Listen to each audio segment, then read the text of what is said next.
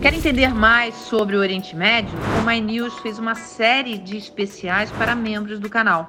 Arábia Saudita, Irã, Líbano, Turquia, Israel e Palestina sem complicação. Seja membro do My News. Olá, bem-vindos e bem-vindas ao Quarta Chamada. Eu só queria um minuto de paz nesse país, mas pelo jeito, paz é uma coisa que está mais em falta do que vacina por aqui. Aliás, vacina está tão em falta que tem ministro tomando vacina escondido. Deve ser para não fazer inveja para gente, né? Eu sou Marilis Pereira Jorge, para me ajudar a segurar a barra que é gostar do Brasil. Eu tenho aqui hoje a Juliana Braga e a Mara Luquier, temos também a presença da ex-senadora e ex-ministra Marina Silva e do cientista político Criomar de Souza, que é colunista do canalmynews.com.br. E como não poderia deixar de ser, a gente vai conversar sobre a CPI da Covid, que começou ontem. Vamos falar também de vacina, ou melhor, da falta de vacina, da aprovação da Sputnik, quer dizer, da não aprovação da Sputnik, do censo também, vamos falar que não, pelo jeito não vai ter censo. E no nosso conteúdo exclusivo, para quem é membro do canal, o papo vai ser sobre meio ambiente, ministro mal educado, cúpula do, cli do clima, milícia na Amazônia e muito mais. Você ainda não é membro do My News? Tá perdendo. Fechando aqui com a gente, além do conteúdo extra, você tem mais penduricalho que salário de deputado. Tem curso, clube do livro e a chance de ser colunista do My News. Agora vamos nessa, que o tempo urge. Vitor, Roda a vinheta.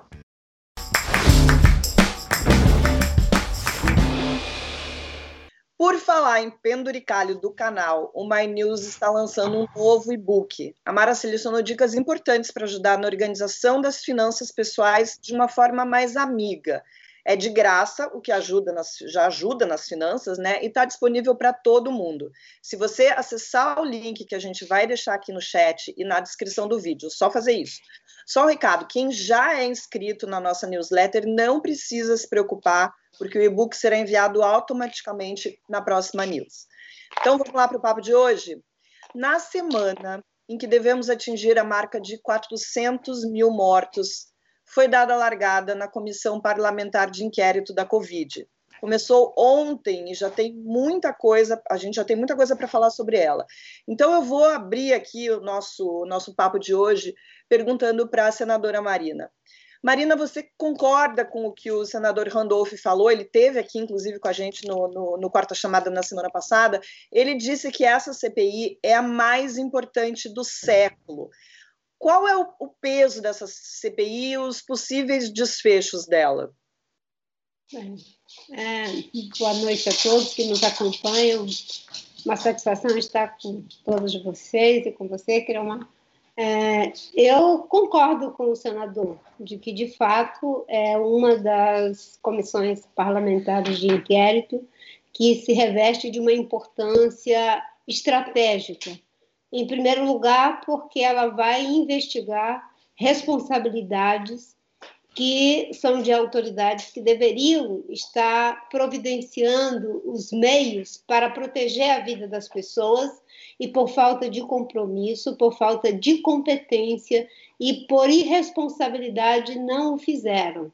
E o resultado é que estamos é, próximos a chegar a 400 mil vidas que foram perdidas, onde uma grande quantidade delas poderiam ter sido evitadas caso se tivesse aprendido com os países que nos antecederam, que nos propiciaram uma curva de aprendizagem que não foi considerada pelo governo, se o governo tivesse se antecipado na educação das pessoas e viabilizado corretamente o isolamento social, quando eu digo educar as pessoas, é educar pelo exemplo. O governo foi o primeiro presidente a estimular as pessoas a romper com o isolamento social, a não usar máscara, a fazer aglomerações. E uma autoridade tem um peso para influenciar tudo isso. E como se não bastasse, né? Todas essas mudanças que tivemos de ministros da saúde num dos momentos em que você precisava internalizar competência, experiência para poder coordenar o processo. O Estado se ausentou de coordenar, se ausentou de liderar o processo, criou problemas, é, comprou briga com governadores, com o Supremo, com o Congresso, com a mídia, ou seja, nós temos o pior governo à frente da pandemia de todo o mundo. Então, essa CPI, ela se reveste da responsabilidade de investigar e, uma vez comprovadas responsabilidades, que sejam punidos todos aqueles que são responsáveis pela desorganização, a desestruturação do nosso sistema de saúde, como está acontecendo no Brasil. Então, concordo inteiramente com o senador. Criomar, o Renan Calheiros é o relator da CPI, o governo não está nem um pouco feliz com isso. Na segunda-feira, uma liminar tentou proibir o senador de assumir o cargo, depois essa liminar caiu, agora a base governista foi até o STF para tentar mais uma chance é, de barrar o Renan. Eles têm chance de, de conseguir, o governo vai conseguir se livrar do Renan Calheiros? Marilis, primeiro de tudo, boa noite, obrigado por fazer parte dessa, dessa mesa virtual tão, tão inteligente, contigo, com a Mara Juliana e a senadora Marina Silva. É, eu creio que o governo vai tentar. O diagnóstico que nós temos hoje é o seguinte: o governo falhou por ter uma estratégia difusa em todo tipo de estratégia de contenção da CPI. Né? Esse tipo de processo poderia ter sido resolvido se o governo fosse bem articulado, solicitando senadores simpáticos a retirarem as suas assinaturas. Isso não foi feito.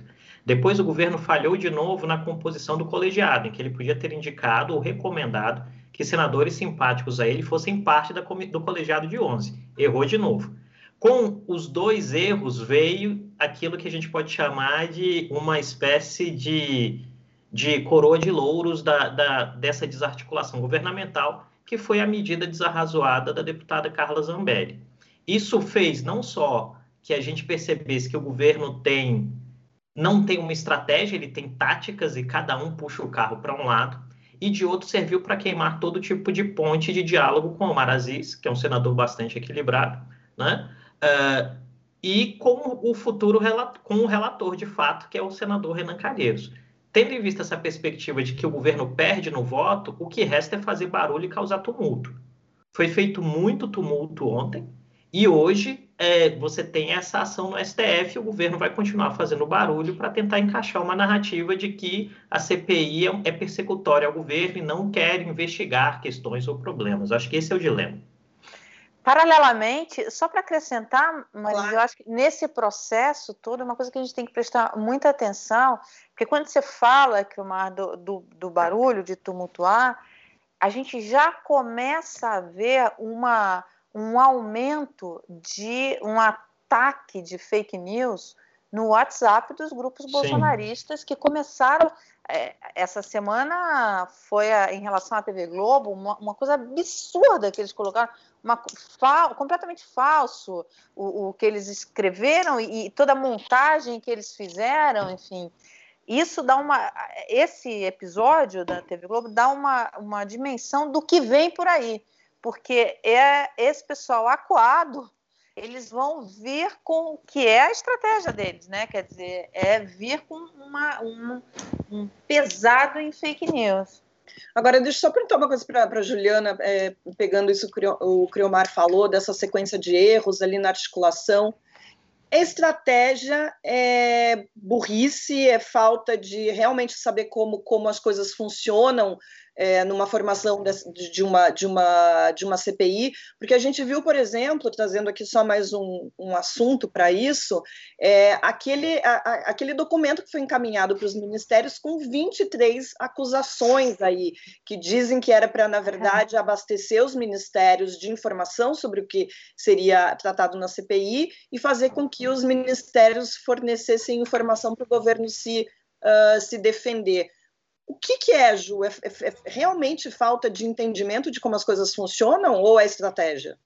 Eu acho que falta entendimento mesmo, e eu acho, eu conversando com, com uma fonte, um, um, aliado do presidente Jair Bolsonaro essa semana, eles avaliam que a troca nos ministérios também veio num timing ruim, porque se a gente lembrar, o, ministro Luiz Eduardo Ramos, que estava na Secretaria de Governo, foi para a Casa Civil, aí vem o Onix Lorenzoni, aí tá o, o, o, o, Ramos junto com o Onix coordenando esses trabalhos lá de enfrentamento à CPI. Os dois não são assim propriamente alinhados um com o outro. Aí a ministra que seria responsável por isso, por essa articulação, a, a secretária de Governo Flávia Arruda, também é uma, uma ministra, uma, uma parlamentar que tem, conhece o Congresso, mas é uma deputada de primeiro mandato, não tem relação com o Senado. Então, eles apostaram que o Rodrigo Pacheco ia conseguir segurar isso daí, não fizeram o dever de casa, como o Criomar falou, e aí agora eles estão nessa situação que acabaram de fazer uma mudança no Ministério. A informação que eu tenho é que a Flávia Arruda não conseguiu nem montar a equipe dela ainda no Ministério, que é um ministério que de fato tem estrutura para fazer isso, tem estrutura para levantar essas informações, tem uma secretaria que cuida de uma subsecretaria que cuida disso. Então eu acho que faltou mesmo é falta prática.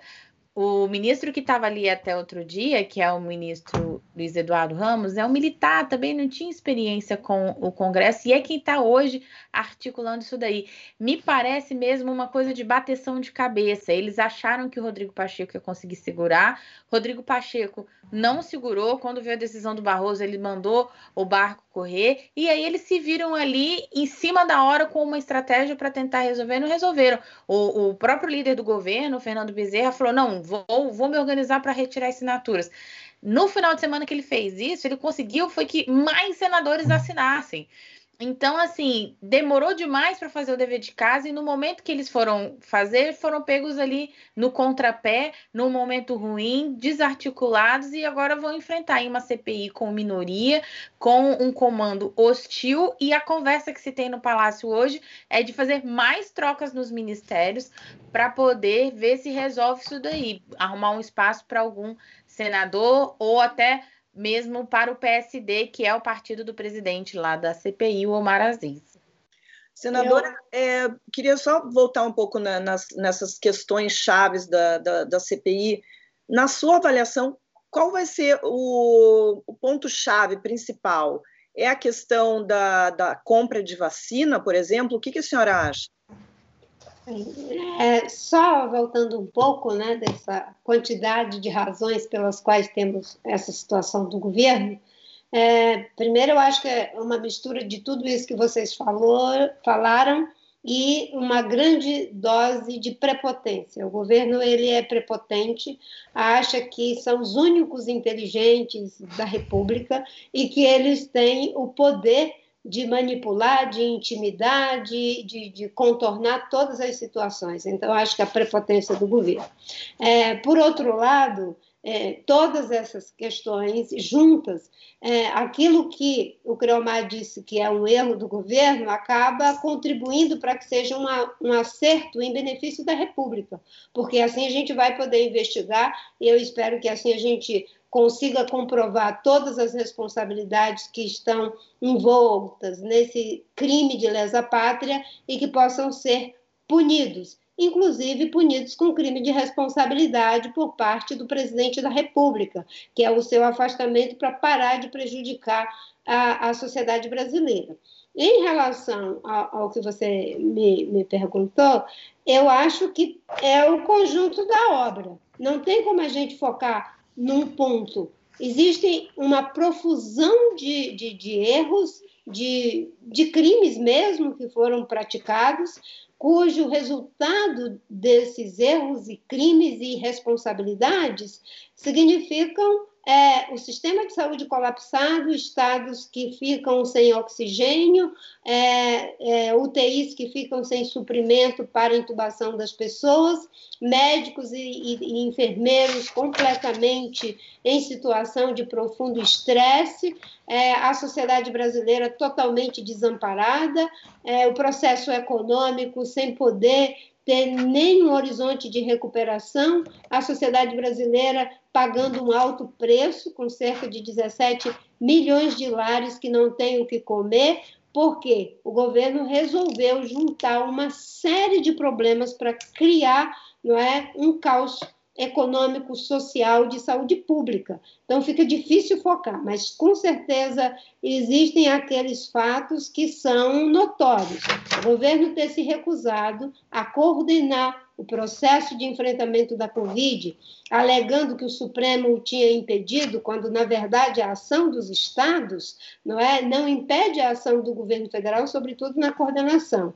A falta de competência, compromisso na aquisição das vacinas faz com que o Brasil hoje tenha um cronograma que está completamente atrasado e diminuída a quantidade de possibilidades da gente vacinar a nossa população. Apostar né, em kit de tratamentos de prevenção da Covid, que não tem nenhuma comprovação científica, agravando a contaminação dessas pessoas e, ao mesmo tempo, arriscando suas vidas, que muitas foram afetadas só por tomar esses remédios, sem acompanhamento médico e sem nenhuma eficácia, tudo isso constitui graves crimes que serão investigados e que sejam é, punidos todos os culpados. Ontem aconteceu um episódio que acho que é, é, mais um, é mais um exemplo dessa desorganização, dessa prepotência dos integrantes do governo, né? aconteceu uma reunião em Brasília que muita gente preferia que tivesse sido um e-mail, porque pelo menos e-mail não ia dar essa confusão toda. Um encontro do Conselho de Saúde Suplementar estava sendo transmitido pela internet, mas esqueceram de avisar um pessoal que acabou falando demais. Paulo Guedes, por exemplo, que andava meio sumido, reapareceu falando que os chineses inventaram o coronavírus, mas foram os Estados Unidos que criaram a melhor vacina. No Twitter, o embaixador, o embaixador chinês o Yang Wanmin lembrou que a China é o principal parceiro comercial e principal fornecedor de vacinas para o Brasil. Ele disse o seguinte: a gente vai ver aí na tela. Até o momento, a China é o principal fornecedor das vacinas e os insumos ao Brasil, que correspondem por 95% do total recebido pelo Brasil, e são suficientes para cobrir 60% dos grupos prioritários na fase emergencial. A Coronavac representa 84% das vacinas aplicadas no Brasil. Como se não bastasse, gente, o Guedes ainda disse que o grande problema no Brasil é que as pessoas insistem em viver 100 anos, 120, 130, e isso é ruim para o Estado, né? Falou que é ruim para as, para as contas públicas. Omara, o Guedes está precisando de uma daquelas camisas Como Posso Atrapalhar Hoje? Ele está aprendendo com o presidente, né? Engraçado isso. Quer dizer, engraçado não é trágico, mas enfim, é como o, o ministro Paulo Guedes ele foi se moldando ali no perfil do, do presidente. As falas dele, isso que ele, que ele falou não faz. É uma loucura, quer dizer, é uma coisa típica do que o presidente falaria, né? É, você imagina um ministro da economia puxando briga com a China, nosso principal parceiro comercial. Quer dizer, a China já está comprando soja dos Estados Unidos e reduzindo as compras, já teve uma queda na compra de, de soja do Brasil. É, estamos falando da parte comercial como um todo, sem contar a, a vacina, que é, uma, é uma fala que uma fala que combina mais com o Weintraub, né? A gente poderia esperar dele uma fala dessa, não do ministro da Economia. É, mas olha que interessante esse, esse governo, né? Logo no começo da pandemia, teve uma declaração de um, de um membro do governo, não sei se o Criomar vai lembrar, Marina e, e, e Ju também, vocês devem lembrar, é, que vazou, né? Enfim, teve uma reunião em que uma é, um membro do governo disse o seguinte: ah, vai ser bom, porque na, na época né, se dizia que matava é, só idosos, vai ser bom para a Previdência. Isso foi dito, né? Saiu no. Vocês lembram disso? Saiu no jornal. É, então, vazou isso, quer dizer, é, é isso, isso é, é, é, esse governo. Agora, é, nessa, nessa questão é, essa, essa briga com a China, essa briga, não só com a China, essa briga com parceiros comerciais do Brasil, é, você não entende é, onde esse governo quer chegar. Isso não me parece uma estratégia, isso me parece é, falta de inteligência, não sei, falta de, de, de conhecimento do que, do que acontece, porque não se ganha nada. Imagina a ministra, eu costumo dizer que a ministra da Agricultura tem que ganhar insalubridade, porque ela sai apagando vários incêndios que o próprio governo coloca, né? E a gente fala incêndio aqui, já remete para a Amazônia. Nossa! Olha só, nessa mesma, nessa mesma reunião, o ministro Luiz Eduardo Ramos, que é da Casa Civil, se meteu numa fria. Ele disse que se vacinou escondido porque era essa a orientação. Ô Ju, como é que essa fala foi recebida nos bastidores? Porque aqui fora ela foi recebida muito mal, né? Como assim estou me vacinando escondido? Por que escondido? É, ele soltou uma nota depois dizendo que não era escondido, que tinha sido divulgado pela imprensa na época, mas fato é que ele faz uma fala, é, inclusive a respeito do presidente Jair Bolsonaro, dizendo que está insistindo que a vida dele corre risco, ele já poderia ter sido vacinado aqui no Distrito Federal, e ele faz essa fala no mesmo dia em que o filho do presidente, o Flávio Bolsonaro, vai na CPI falando sobre a preocupação de que os senadores não estão vacinados, que a CPI poderia causar a morte de senadores porque eles não estão vacinados.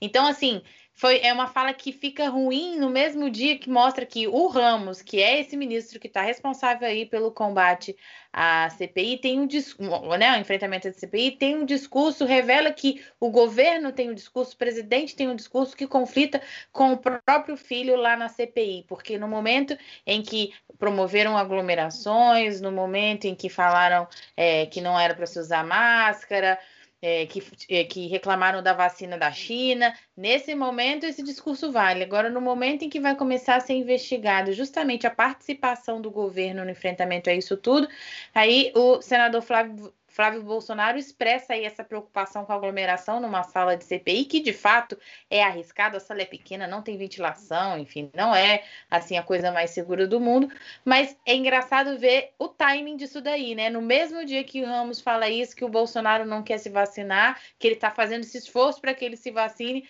o Flávio lá preocupado com os colegas dele, os senadores. Deixa eu só trazer uma informação aqui sobre essa, isso que a Mara falou, sobre essa declaração aqui. Nossa diretora Gabi Lisboa foi lá correndo, que é meu anjo que fica aqui na, na minha orelha. Ela fala o seguinte: que essa declaração aconteceu sim, foi no dia 17 de março de 2020. É, que quem falou foi a superintendente da Superintendência de Seguros Privados, a Solange Vieira. Ela Exatamente. diz o seguinte que a concentração da doença, principalmente em idosos, poderia ser positiva para melhorar o desempenho econômico do Brasil ao reduzir o rombo nas contas da Previdência. É inacreditável isso, não é, senadora? Sim. sim. É, é, inacreditável e verificar que o ministro é, Paulo Guedes diz que o problema é que as pessoas têm vida longa e mesmo quando ele tentou se justificar sobre a China, depois dizendo que ele tomou a vacina chinesa, ele ainda cometeu o ato falho de repetir, se prestar atenção, que o vírus tinha sido inventado lá na China. E depois ele tenta se corrigir na fala que ele estava querendo se desculpar e corrigir. É que todo mundo parece que não percebeu que ele repetiu exatamente o que ele tinha dito num espaço supostamente privado e você reclamar porque a sua população está tendo seus dias de vida aumentado, que isso é um indicador de melhoria da qualidade de vida econômica, social e de saúde da população, e desejar que você tenha um país em que as pessoas morrem mais cedo da, do que aquilo que é possível alongar seus dias de vida, realmente é a anticivilização. Nós estamos vivendo em uma situação de desmonte, de insolvência republicana, de insolvência de gestão pública, de tudo aquilo que, é, como diz acho que é a música do Cazuza, né? nós estamos vivendo uma situação de tudo aquilo que não, que não pode ser, que não é. O Brasil está diante de uma situação que é nonsense. O ministro Paulo Guedes compra briga com os chineses, e você disse, né? Se fosse o ex-ministro da Educação, mas eu acho que o que o Guedes fez, na verdade, foi desinibir a sua porção Bolsonaro, que já está dentro dele, porque quem aceita ir para esse governo já tem, sem sombra de dúvida, uma boa dose desse tipo de, de, de postura e que acaba né, se traindo nos momentos em que está no ambiente mais à vontade, ou tentando agradar o chefe, porque também existem aqueles bajuladores que fazem o discurso de conveniência para poder né, ganhar ponto com o chefe. Agora, o triste é isso que vocês falaram, né? O, o, o, ministro Ramos dizer que se vacinou escondido. Escondido de quem? Do presidente da República? Porque o presidente da República não quer que as pessoas se vacinem, porque o presidente da República obriga os seus ministros, mesmo em idade avançada, a arriscarem suas vidas e ou fazer uma farsa, como foi no caso da mãe dele, dizendo que tinha tomado uma vacina quando na verdade era outra vacina por causa da disputa com São Paulo. É um governo em que a mentira atravessa de A a Z as ações, os discursos e as práticas desse governo. É uma coisa que chama atenção é que o ministro Ramos, nessa fala ali, ela, ele diz né, que ele está tentando convencer o presidente a se vacinar. É, é, inacreditável que a gente não tenha uma liderança que dá esse exemplo, que se vacina, que mostra a, a, a importância disso para a população. Mas olha, enquanto o ministro Ramos toma vacina escondido, o resto da população segue aqui no perrengue. Essa semana o Ministério da Saúde admitiu que está tendo dificuldades para garantir a segunda dose e existe o risco de muita gente acabar perdendo o prazo da imunização. Outro balde de água fria nos ânimos foi a reprovação da vacina Sputnik pela Anvisa. A, a, a Sputnik era vista aí como uma possível ajuda nesse cenário que a gente vive, vive, mas a Anvisa julgou por unanimidade, isso é importante né, saber que foi por unanimidade, que faltou informação e que a Sputnik tem problemas. Isso já tinha acontecido com a Coronavac. Num primeiro momento, a Anvisa tinha dito é, que chegou a pedir mais documentos para a Coronavac para que ela fosse aprovada. Ju, o que, que você conseguiu apurar nos bastidores sobre isso? Porque assim, eu vi, por exemplo, nas redes sociais gente de direita e esquerda indo lá para brigar, xingar a Anvisa. Eu fiquei confusa, porque eu fiquei pensando, vi inclusive muita gente que defendia a ciência, hoje muito irritada com essa decisão. É, assim, o que eu conversei com governadores, secretários de saúde, é que os pontos apontados pela Anvisa, de fato, são pontos que merecem atenção. É, a Anvisa não conseguiu acesso às informações detalhadas da Sputnik, informações que dizem respeito à qualidade, à segurança e à eficácia da vacina. Esses dados não foram é, disponibilizados de forma transparente, segundo eu ouvi. E eu ouvi de um secretário de saúde, inclusive, que está com processo no, no Supremo Tribunal Federal, que falou assim: ó, se o meu governador pedir minha opinião, eu recomendo que não se prossiga com a vacinação sem autorização da Anvisa. Até porque a gente fala sobre politização, mas a gente sabe que tem politização de todos os lados. E caso um desses governadores prossiga com a vacinação sem o aval da Anvisa, qualquer efeito adverso vai estar na conta única e exclusivamente desses governadores. E a gente não pode descartar a possibilidade, tendo em vista que a Anvisa afirmou não ter todas as informações. Então, isso também é uma preocupação que está no radar de todo mundo. A responsabilidade por eventuais efeitos adversos, já que não há essa clareza dos dados. Aí, muita gente fala assim: ah, mas já está sendo usado no México, já está sendo usado na Argentina. A Anvisa solicitou, inclusive, esses dados, pelo menos a informação oficial, solicitou esses dados a essas agências desses países e o que eles disseram é que esses países seguiram com a vacinação sem essas informações que a Anvisa considera importante. A gente tem que lembrar que é, nessa reunião que foi transmitida, uma reunião de quase cinco horas, em que isso foi decidido com unanimidade, estava ali o corpo, é, os diretores, que são cargos ali escolhidos pelo presidente, mas também estava o corpo técnico da Anvisa.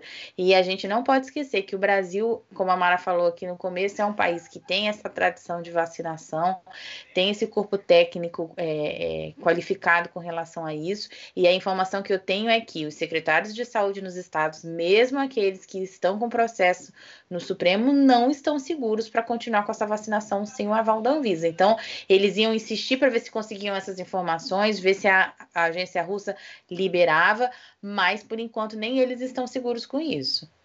É, é, bom lembrar né, que a Anvisa é uma agência respeitada mundialmente. Ela, na verdade, nesse episódio da Sputnik, especialmente, ela acaba é, tendo a mesma posição que outras agências já tiveram. O, F, o FDA não aprovou a Sputnik, a agência europeia também não, não, não aprovou, e por tudo li bastante sobre isso. Hoje eu, eu vi que é, algumas agências de outros países é, que aprovaram o uso dessa vacina não têm critérios é, tão, é, qual a palavra para isso? Não, não tem os mesmos critérios que a Anvisa tem, que o FDA tem, que a agência europeia. Então, enfim, eu acho que é realmente bom aguardar. E se você está falando que os secretários dos estados que querem uh, a vacina né, para os seus, seus cidadãos estão tão já se resguardando, acho que a gente tem que esperar mesmo. Agora, a gente tem boas notícias aí de São Paulo. O governador João Dória anunciou hoje que o Instituto Butantan vai começar a produção da Butanvac, que não vai depender do insumo importado e pode ser produzida mais rápido. Criomar, a CBI bombando, o Dória anunciando nova vacina, é, não está sendo exatamente uma boa semana para o Bolsonaro. Esse contexto pode forçar o presidente a finalmente ir pelo caminho do bem e atrás de mais vacinas, fazer campanha, porque a gente não tem visto campanhas, né, como a gente viu campanhas em relação a outras doenças aqui no Brasil, um país que tem essa tradição de vacinação. Usar máscara, que é uma coisa que ele volta e meia a gente vê que ele não está usando e parar de causar aglomeração. Você acha que tem alguma chance de ter uma mudança nesse momento?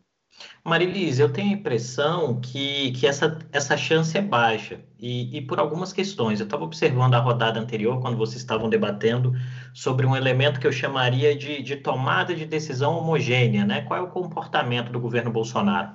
O governo Bolsonaro veio ao longo de 2019, sobretudo a partir do, da eclosão da pandemia, é, limpando o governo daqueles que pensavam diferente.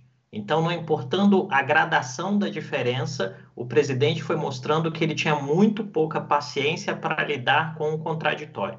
E quando a gente pensa isso em termos de lições para lidar com crises, o melhor jeito de enfrentar uma crise é encontrar soluções na diversidade. Isso quer dizer, é o indivíduo que pensa diferente na sala, que vai olhar por um prisma diferente, vai dizer: então, a gente já tentou tal coisa, que é mais ou menos de abrir um, um pote de azeitona, lidar com uma panela de pressão, você precisa de uma alternativa nova.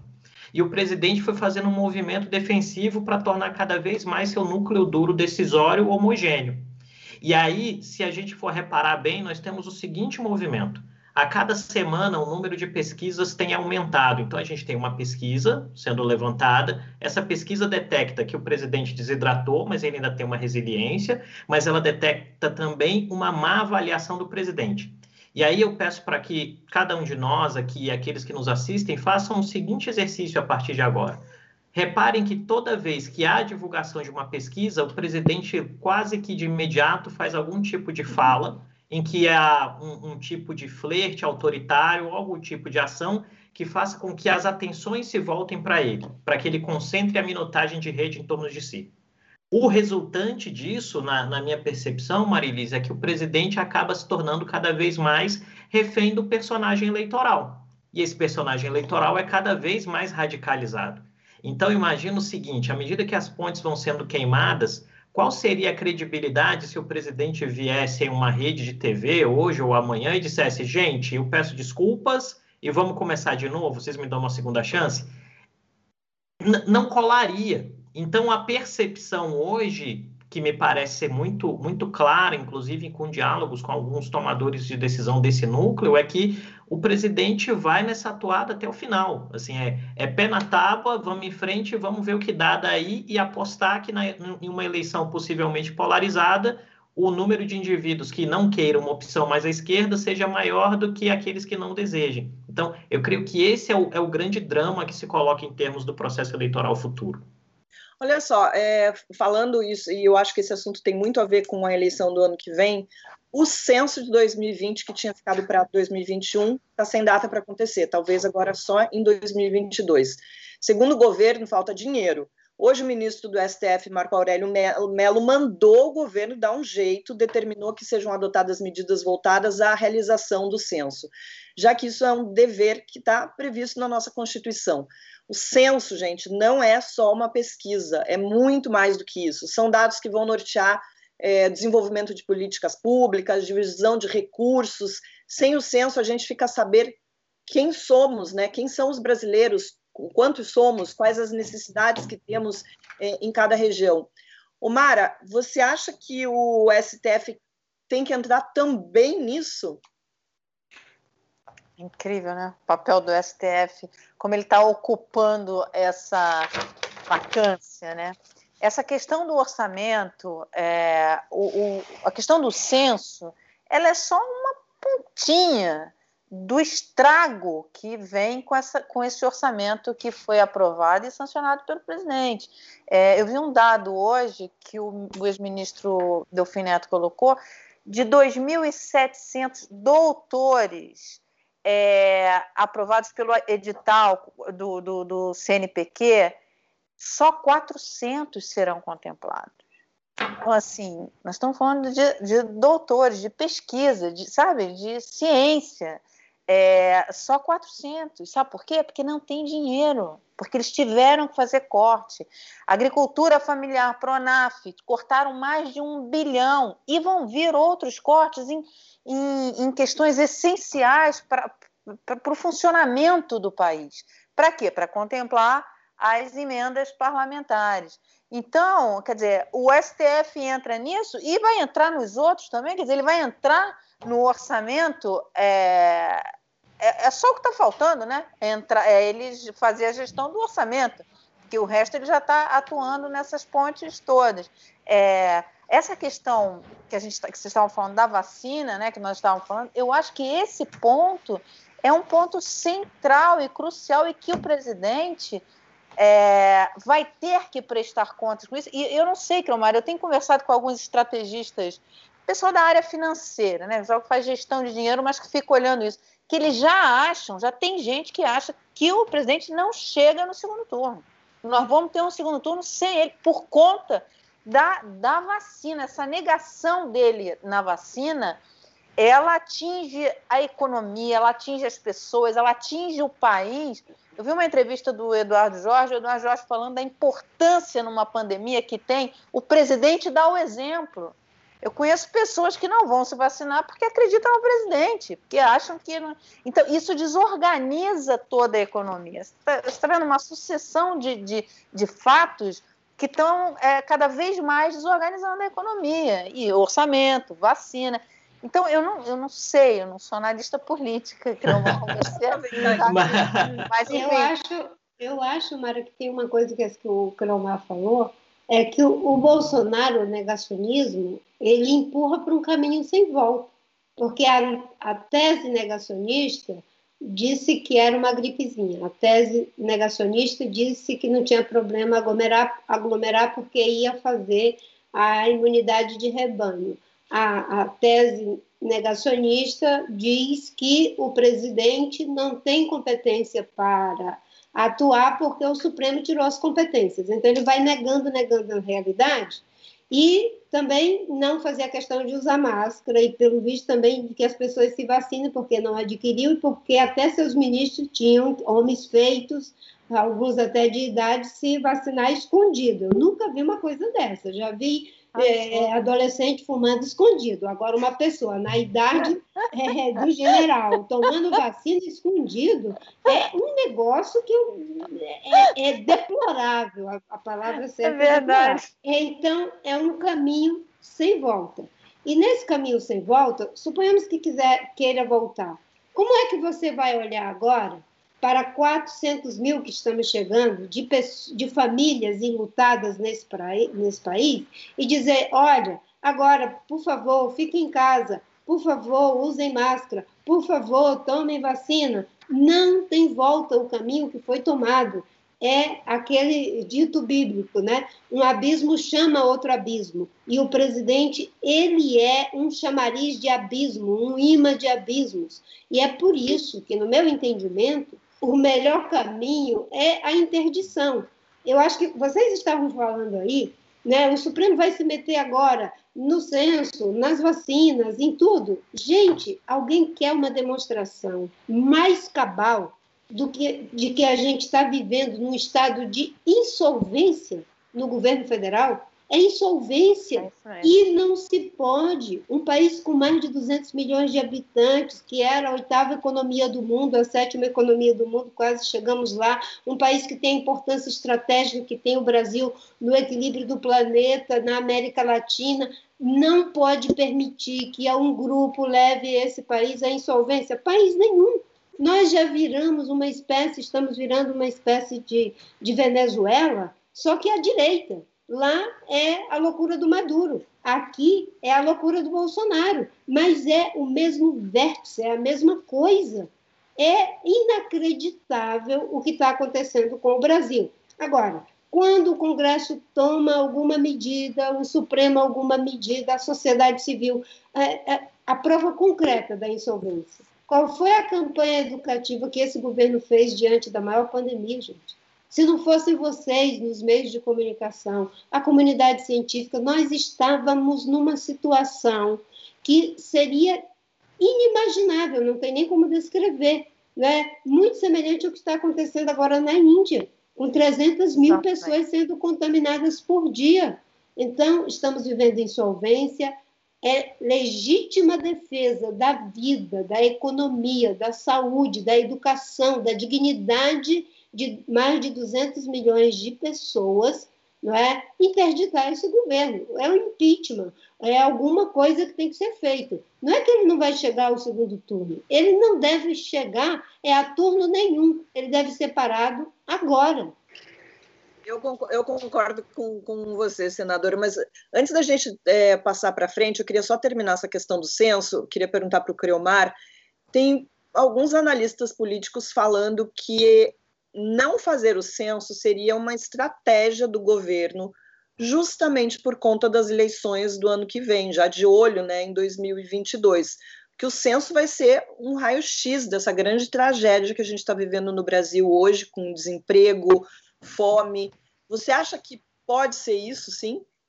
Então, Marilise, eu, eu li algumas dessas reflexões também, mas eu estou tendencialmente muito mais inclinada ao, ao, ponto de vista que a Mara trouxe aqui e de algumas coisas que eu li da, da Juliana escrevendo também recentemente. O que a gente tem visto é um processo de, de tomada do orçamento pelo Congresso. À medida que o, o, Congresso foi tomando o controle do orçamento e o governo entregou isso para não sofrer um processo de impeachment, por exemplo, a, a, a palavra-chave é essa, né? Qual é o grande esforço do governo Bolsonaro? É um esforço por sobrevivência. Por isso que a gente não tem um, um diálogo muito forte sobre impedimento, afastamento, interdição, como a senadora Marina Silva levantou agora o governo conseguiu construir uma estratégia, um muro de contenção para impedir o impeachment. Isso foi feito fazendo um orçamento que é uma grande peça de ficção e, obviamente, conseguindo os pareceres para dizerem que esse orçamento não gera crime de responsabilidade. O problema fundamental é que na hora de fazer os ajustes você corta onde? Cortou-se naqueles espaços que são mais fracos dentro da tomada de decisão. Né? E o IBGE é mais fraco na tomada de decisão, porque o censo, no fim das contas, não atende a quase ninguém dentro do espectro político que não esteja preocupado com políticas públicas de fato. Então, assim, eu não acredito que um governo que tem dificuldade de barrar uma CPI teria uma, uma, uma concepção estratégica tão aprofundada de entender o impacto do censo. Eu tenho um pouco de dificuldade para comprar essa hipótese. Ela pode se mostrar verdadeira amanhã, né? Afinal, quando a gente pensa em, em, em análise política, o, o, que a gente mais faz é se equivocar com cenários futuros. Mas, em, em, determinado sentido, eu creio que esse é um espectro. E aí eu queria só aproveitar 30 segundinhos, talvez menos, para falar de um ponto que a Mara levantou muito bem, que é a possibilidade do Bolsonaro estar ou não no segundo turno, né? É, e isso, senadora, não é nenhum desrespeito à sua posição acerca do impedimento, é, é, é mais uma reflexão de, de ponto futuro mesmo. É, eu creio que a gente tem aí um grande risco para o governo, é, que é o fato do governo continuar tropeçando nas próprias pernas em todo tipo de política pública. Mas a gente tem duas, dois diagnósticos que eu creio que são bem importantes. O primeiro é, as oposições, à medida que entenderam a gravidade da situação, não estão nas ruas. Isso diminui o senso de pressão sobre o governo e alimenta a prepotência e a soberba de que está tudo bem, né?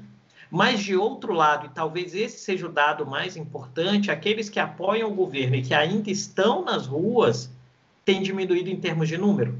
Então, a uhum. gente tem uma desidratação que é gradual. E aí, uma variável fundamental para que Bolsonaro esteja ou não em um segundo turno em 2022, caso isso aconteça, é saber se existirão outros nomes, e aí eu não quero, não estou dizendo se os nomes serão capazes ou não de exercer a, a presidência da República, mas nomes que tenham a capacidade de entender os humores dos eleitores e dar uma mensagem muito direta a eles acerca do que são as necessidades. Vamos lembrar aqui do caso do Bill Clinton derrotando o Bush pai, né? Quando ele entendeu que o problema era a economia, ele ganhou uma eleição que parecia perdida. A gente viu isso agora com Biden. É saber se algum nome vai surgir que tenha essa tração e a capacidade de gerar uma estratégia que mude o cenário eleitoral ou mesmo tire o presidente de um eventual segundo turno.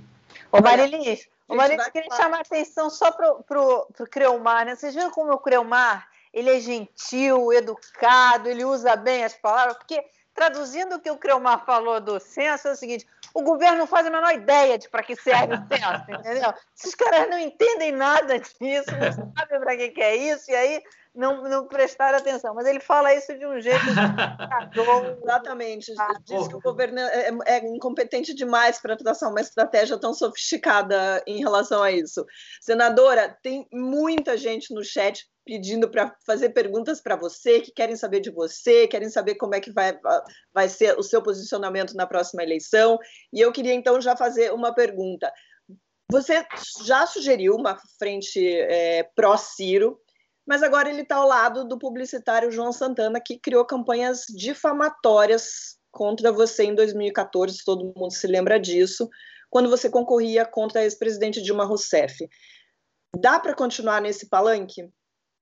Bem, primeiro, é, eu acho que você está se referindo à manchete do Estadão. Né? Quem leu a matéria sabe que o que eu estava dizendo ali é que é, eu defendo que a gente tem, em primeiro lugar, um debate sobre um projeto de país e que debater o país de posse dessa articulação em relação com os diferentes setores da sociedade para evitar o debate em cima da fulanização de nomes, dessa polarização que já está posta Lula-Bolsonaro, é fundamental que a gente discuta as alternativas para o Brasil. E quando fui perguntada sobre as candidaturas postas, eu disse que o ministro Ciro Gomes colocou a candidatura dele desde o início e que eu respeito, e obviamente que ele é uma pessoa capacitada para se colocar nesse lugar. Aí a manchete fica por conta do jornal. Não, não é? E, obviamente, eu, e obviamente que eu, eu, eu participo. Mas eu também fiquei com a sensação de que era um apoio declarado a ele. Não é, então? Eu seria incoerente se eu tivesse já, né, depois de ficar esse tempo todo não é, fechando em torno de um nome, quando eu estou dizendo, vamos ver qual é o melhor projeto e depois vamos ver qual é o melhor nome não é? Respeitando inclusive os que estão postos, como é o caso do Ciro Gomes, não é uma pessoa com a qual tem uma relação de respeito e amizade. E eu não vou poder dizer isso diferente só porque eu estou dizendo que o mais importante é discutir o projeto, correto? Mas foi exatamente isso que eu disse. Vamos ver qual é o melhor projeto, depois a gente vê qual é a melhor pessoa para tornar esse projeto vitorioso, para evitar que a gente tenha que repetir o passado e a gente ter que ficar refém desse presente que está sepultando o nosso futuro. Esse é o debate que eu fiz. Obviamente que, no que concerne a esse debate, eu estou participando, sim, desse campo com o PDT, com o PSB, com o PV, com o Cidadania. A rede faz parte desse debate, mas é esse debate em torno de projeto e não da fulanização que eu tenho dito publicamente o tempo todo. Em relação à contratação de João Santana pelo PDT, aí eu não posso falar pelo PDT, nem pelo ministro Ciro Gomes, é, pelas razões e motivações pelas quais contrataram o Ciro Gomes. Agora, eu defendo que a gente faça o debate, não o embate, eu defendo que a gente tenha não é, um projeto que debata como é que o Brasil vai resolver o problema da saúde pública, buscar um novo ciclo de prosperidade com base em proteger os nossos ativos ambientais, como a gente vai combater as desigualdades sociais, como a gente vai se integrar não é, ao debate que está posto no mundo de recuperação econômica, resolvendo o problema das mudanças climáticas, enfrentando a disrupção tecnológica, buscando cooperação para temas essenciais. Esse é o grande debate que o Brasil precisa fazer parte dele. Né? Então, fazer esse debate é a gente não ficar nessa coisa que está posta hoje do empobrecimento. É Lula ou é Bolsonaro? Não. Agora, quem deseja isso não pode identificar no João Santana a pessoa que vai promover isso, porque o João Santana ele vê a política como um produto, ele acha que os fins justificam os meios, e foi isso que ele fez em 2014 por encomenda do Partido dos Trabalhadores da campanha da presidente Dilma Rousseff, que aliás o pagou, né, com recurso de Caixa 2, pelos quais ele está respondendo processo na justiça. A minha posição em relação ao João Santana é de quem vê essa pessoa, né, esse publicitário, como alguém que ajudou a criar as fake news, não acredita em campanha com base em mentira, não acredito em campanha com base no ódio e não acredito naqueles que fazem da política apenas uma instrumentalização. É, senadora, tem uma pergunta aqui do Bruno Pereira Gama. Ele fala o seguinte: que muito celebrou a decisão favorável a Lula, injustamente preso, porém o PT fez uma peça contra a Marina em 2014, relacionando a independência do Banco Central com comida sumindo da mesa de uma família pobre. Como é que foi o seu sentimento? Bem, aquela campanha ela foi uma, digamos assim, uma violência as pessoas que acompanham a campanha política no Brasil, acho que foi a campanha com maior violência política já realizada contra uma pessoa. E, obviamente, que a gente tem que. Né, o Lacan diz que o sentido aparece só depois.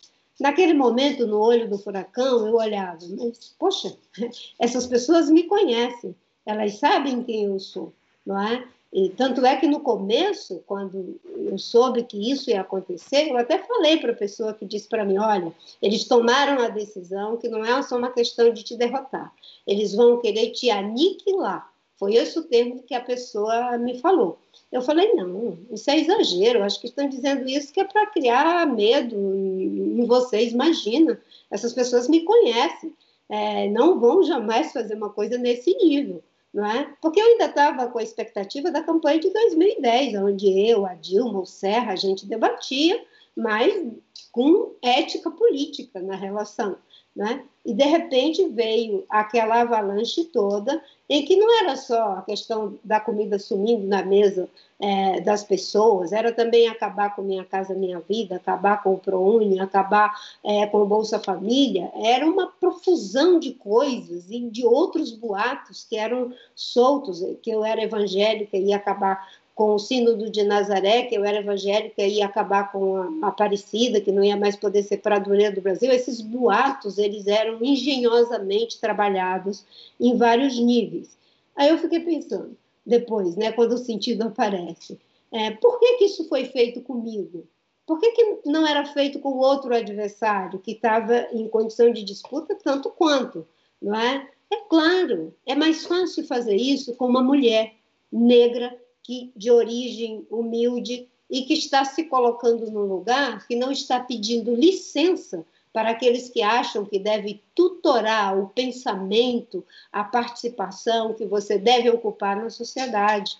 Então, é, essas pessoas, é, juntando essa ambiência, esse machismo, essa visão preconceituosa contra mulher, contra pobre, contra preto, não é? fizeram essa química que até hoje eu pago um preço muito alto por isso.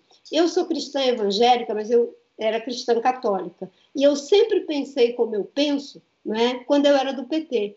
Eu e a Benedita votamos contra o aborto no Congresso Nacional, mas sempre fizemos esse debate né, sem ficar satanizando as pessoas que tinham uma posição contrária à nossa.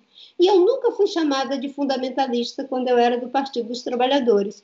Foi só ser uma ameaça ao projeto de poder pelo poder, aí começou também uma profusão, por um lado, de que eu seria uma pessoa fundamentalista, que ia querer impor a minha fé, que ia acabar com a educação é, livre, que ia ser tudo ensino confessional. É, enfim, né, eu é, me senti diante de uma profusão de ataques e eles permanecem até hoje, inclusive quando se somam todos, né, é, bolsonarista, esquerda é, fundamentalista com direita fundamentalista, com religiosos fundamentalistas, porque para alguns, né, eu sou acusada de defender o aborto, para outros eu sou acusada de ser cristã fundamentalista. E é claro que isso é difícil. Agora, uma coisa eu sei, né? E foi isso que me sustentou na campanha. Prefiro sofrer injustiça do que praticar injustiça. E não vou devolver na mesma moeda. A minha campanha de 2010, a minha campanha de 2014, de 2018 tinha um compromisso público. A nossa campanha não distribui notícias falsas, não trabalha com a aniquilação de biografias. Nós fazemos um, um debate sério, mas não é um embate. Não é? Nós não queremos que ninguém fique fazendo uso de mentiras e quando elas apareciam contra Dilma, contra Écio, coisas que não tinham nada a ver da postura moral das pessoas, não é? Toda a nossa militância era orientada a não compartilhar esse tipo de coisa. A gente só consegue melhorar a qualidade da política das instituições se a gente liderar pelo exemplo. A forma como a gente ganha determina a forma como se vai governar. E é por isso que eu não acredito que haja um debate com quem foi o mentor e o operador, o executor, a pedido do PT, de todo aquele processo de desconstrução que inventou as fake news. Não foi o Trump contra Hillary Clinton, foi o João Santana e a presidente Dilma contra Marina Silva. Cleomar, eu, eu, queria te fazer uma pergunta depois de ouvir tudo isso é, que a Marina falou, e, e, e chocou mesmo todo mundo que acompanhou a violência que ela que foi feita contra ela. Todo, todo mundo ficou muito chocado com isso na época. Eu lembro bem disso. É, você acha que essa, essa violência que o PT veio contra a, a Marina foi por medo de perder a hegemonia da esquerda, enfim, que é um, que é um problema. É, é, quando ele trai o Ciro Gomes, quando o Lula trai o Ciro Gomes na, na eleição passada, enfim, que, que, enfim, que imaginava-se que ia que ele ia apoiar e tal, e não apoiou, e o Ciro ficou muito magoado com essa história até hoje, enfim, é um embate. É, quando ele, quando o PT vem com essa violência, porque a Marina ela vinha numa ascensão e assim, ela ela ela tinha uma simpatia. A equipe econômica da Marina é cultuada ali por um monte de, de empresários, enfim, você tinha ali nomes como André Lara Rezende, com Eduardo é, Janete, gente que é muito, muito reconhecida. No, e muito competente. E muito, muito competente, competente, exatamente. Você acha que houve medo do PT de perder esse, essa posição, quer dizer, da Marina ocupar? Porque ninguém duvida é, da, da, do perfil progressista da Marina, enfim, dela ocupar essa, é, esse espaço e o PT ir perdendo essa, essa, enfim, essa hegemonia da esquerda que tinha? Mara, pergunta excelente. É, me lembrando aqui de, um, de uma outra vida, quando eu era professor universitário, me lembro de, de uma vez participar de uma palestra de um professor que era especialista em campanhas eleitorais, ele tinha o seguinte jargão: ele dizia que governo era diálogo, mas eleição era guerra e que, como todas as guerras, as eleições podiam ser travadas dentro de determinadas normas de conduta, e aí ele fazia menção às, às convenções de Genebra, que diziam, ó, se o cara se, se o cara levantou uma bandeira branca, você não pode dar um tiro, se ele tem uma cruz vermelha, você não pode dar um tiro, se, se ele se rendeu para você, você deve acomodá-lo e alimentá-lo.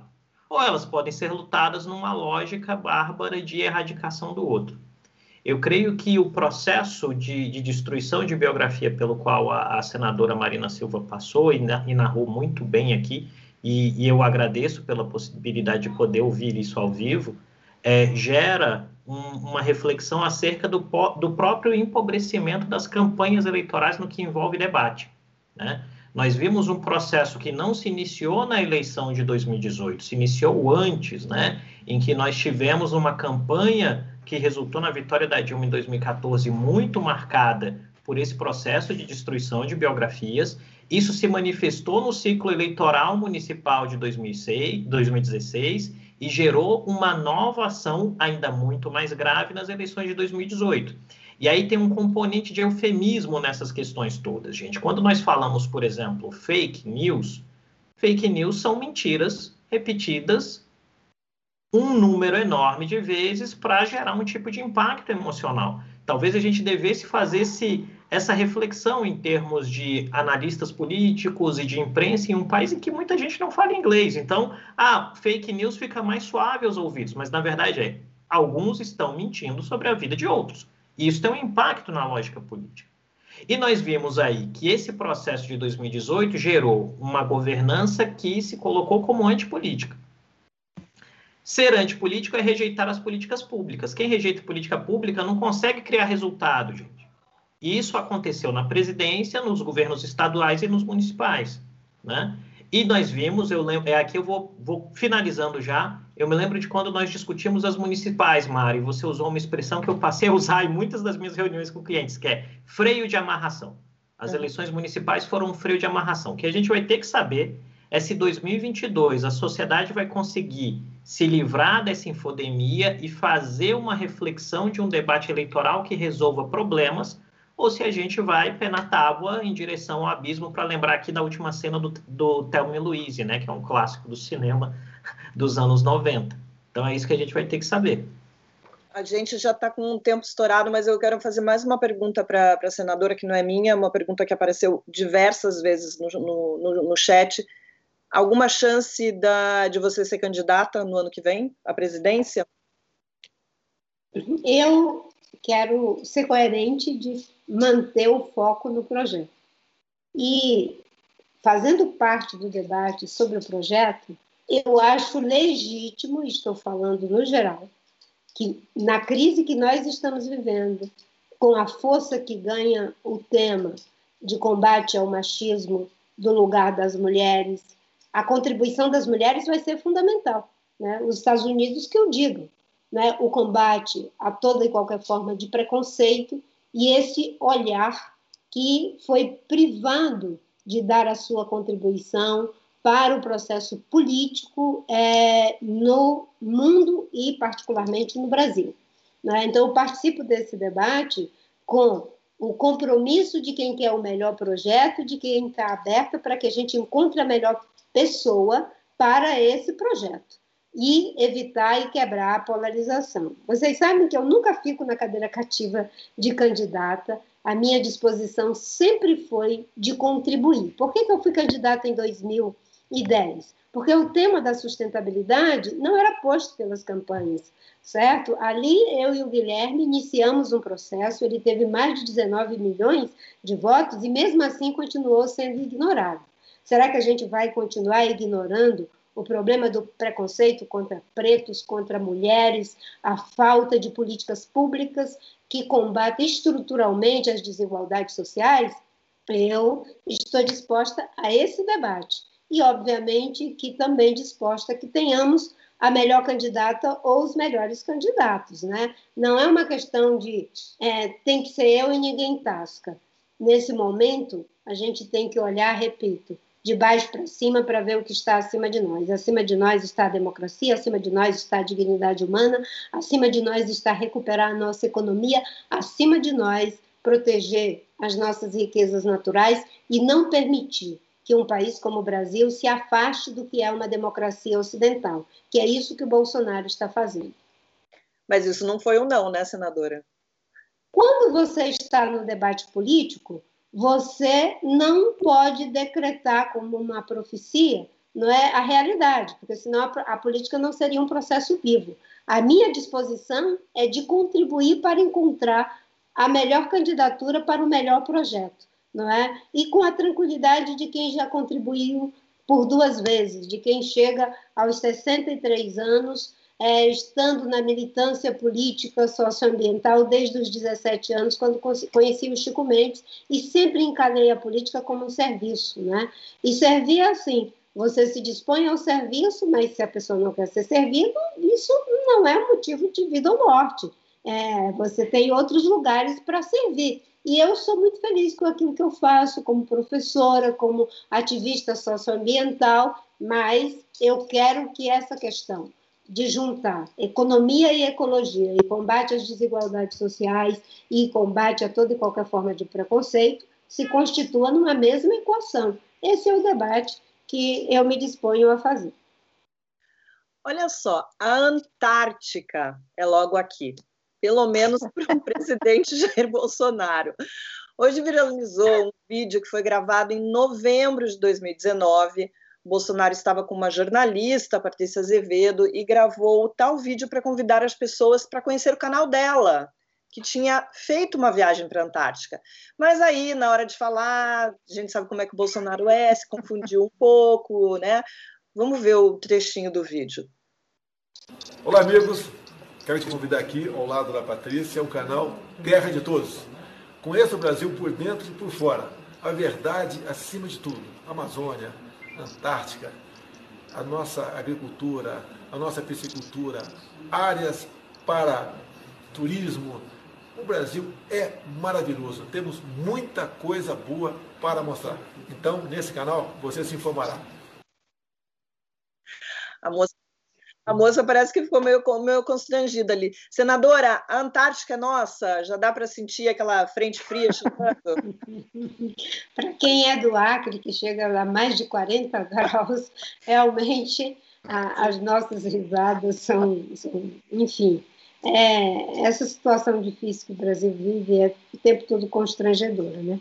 O presidente, para mim, o pior de tudo foi ver o presidente mentindo por duas vezes diante das potências mundiais. A primeira, quando foi lá é, para acusar os índios que eles é que queimam as florestas, e agora para dizer que ele queria desmatamento zero e fortalecer o orçamento dos órgãos de fiscalização e controle, e na mesma semana cortar o orçamento e é, hoje tivemos um embate para não aprovar o PL da grilagem, que estava ali na boca da, da, da, da, votação. Foi graças à mobilização da sociedade que, após menos de uma semana do presidente mentir, já queriam aprovar o projeto que amplia a grilagem de terra, não é, regularizando essas áreas até 2014. Quem roubou terra pública né, até 2014 e podendo chegar até 2018, poderia ter essas áreas regularizadas, é um título definitivo. Você rouba o carro e ainda o governo garante que o carro vai receber a documentação para você que roubou. É assim que querem fazer com os grileiros. A gente vai falar mais sobre meio ambiente daqui a pouco. Agora a gente vai para o nosso conteúdo extra, mas só para quem é membro do canal. Você não é membro ainda? Tá na hora de acabar com esse problema. Clica no botão azul aqui embaixo, conteúdo vai aparecer na playlist Membros e na aba Comunidade.